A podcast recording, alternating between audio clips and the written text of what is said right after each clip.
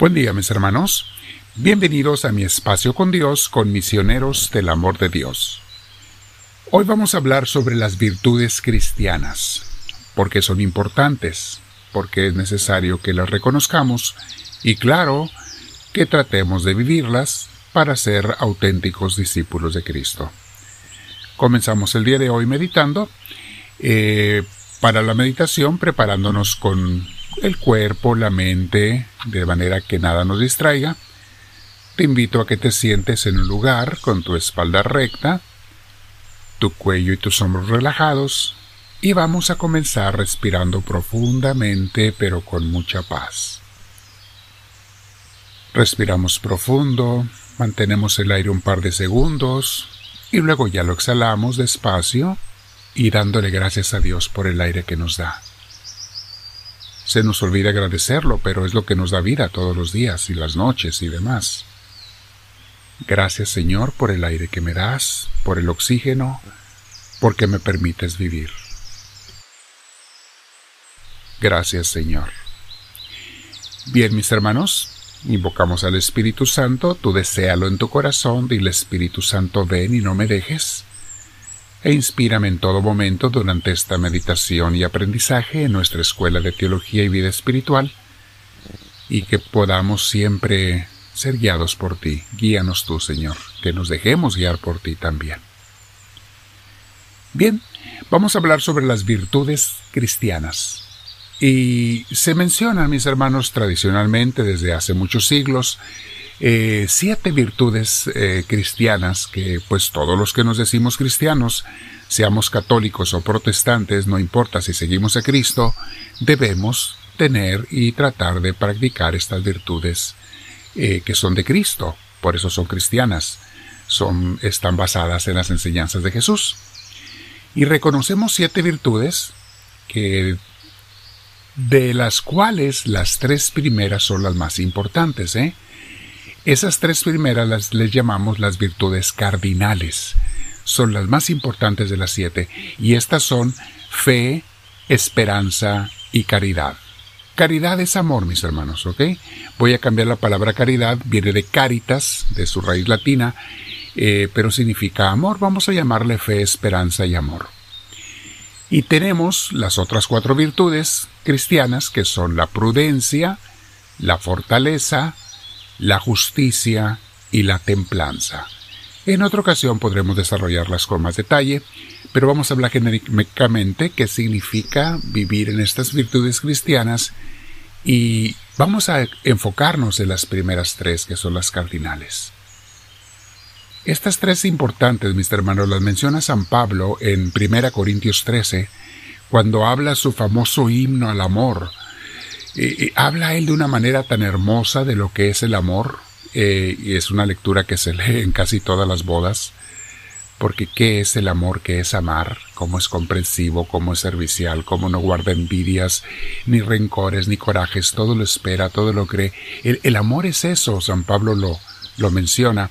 Y Jesús y los apóstoles nos dicen que el amor se manifiesta en obras, no en puras sentimientos y emociones que a veces ni eso tiene. El verdadero amor no tiene que tener sentimientos o emociones, tiene que tener por sobre todas las cosas la decisión de amar y ayudar al hermano, a los demás, servir y demás, a Dios y a los demás. Entonces, San Pablo nos dice que la más importante de estas tres es el amor.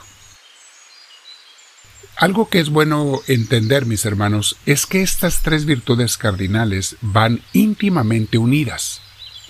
Vamos a explicarlas con más detalle. La fe es la que nos hace entrar por la puerta del castillo de Dios. Sin fe no hay nada, mis hermanos. La fe, les he dicho mil veces, no es creer. La fe es vivir con Dios, seguir a Dios, obedecer a Dios, a través de Cristo, a través de Jesús. La fe es una vivencia, no una creencia. Sí, también hay cosas en las que uno cree, claro, pero mucha gente se ha confundido a través de los siglos pensando que la fe es creer y por eso no practican el amor y creen que porque tienen fe según ellos, o sea, creer, que ya están salvos. No, mis hermanos, la fe no es creer nada más, es mucho más que eso. Nos hace la fe, que es un don de Dios, claro está, que tú debes de aceptar, yo debo de aceptar, nos hace comenzar a vivir con Él. Nos hace cambiar nuestras vidas. Es la fe la que te lleva a eso. Empezar una nueva vida. Abandonar el hombre viejo y comenzar la vida nueva con Dios. El dejarnos mover por el Espíritu Santo son frutos de la fe. Con la fe, mis hermanos, comenzamos a confiar en Dios más que en nosotros mismos, o en el mundo, o que en el mundo. Por la fe nos hincamos y nos sometemos a Él, lo reconocemos como nuestro Dios y a Jesús como nuestro Salvador. No hay vida cristiana, mis hermanos, no hay vida espiritual si no hay fe. La esperanza es la que nos lleva a buscar y esperar la meta final, el triunfo con Dios, la gloria eterna. La esperanza es la que nos encamina por el camino diario que va directo hacia Dios. Nos mueve para que hagamos, junto con la fe, las cosas que debemos de hacer cada día para caminar hacia Dios. Es una extensión de la fe. Por ella veo las cosas buenas que Dios me da cada día, pero me encamino sobre todo, sobre todo, hacia la, pongamos entre comillas, hacia la cosa mejor y mayor, que es el tener a Dios. Es lo que más me interesa y a lo que me encamino por la esperanza hasta llegar a fundirme en uno con Dios. La esperanza, mis hermanos, es la brújula que orienta mi vida hacia Dios. El amor, el amor es la sangre que corre por las venas de la vida cristiana. El amor es lo que le da la vida y el sentido a la vida cristiana. Y por eso San Pablo dice que es la virtud más importante de todas, y si no hay esta, las demás no sirven de nada. Aunque tengas todas las demás virtudes, si no tienes el amor, no tienes nada. En 1 Corintios 13, 12 dice San Pablo, Ahora vemos de manera indirecta, esto lo dice después de explicar qué es el amor, en los primeros versículos del capítulo 13. Y dice aquí, Ahora vemos de manera indirecta como en un espejo y borrosamente, pero un día veremos cara a cara. Mi conocimiento es ahora imperfecto, pero un día conoceré a Dios como Él me ha conocido siempre a mí. Sigue diciendo en el versículo 13.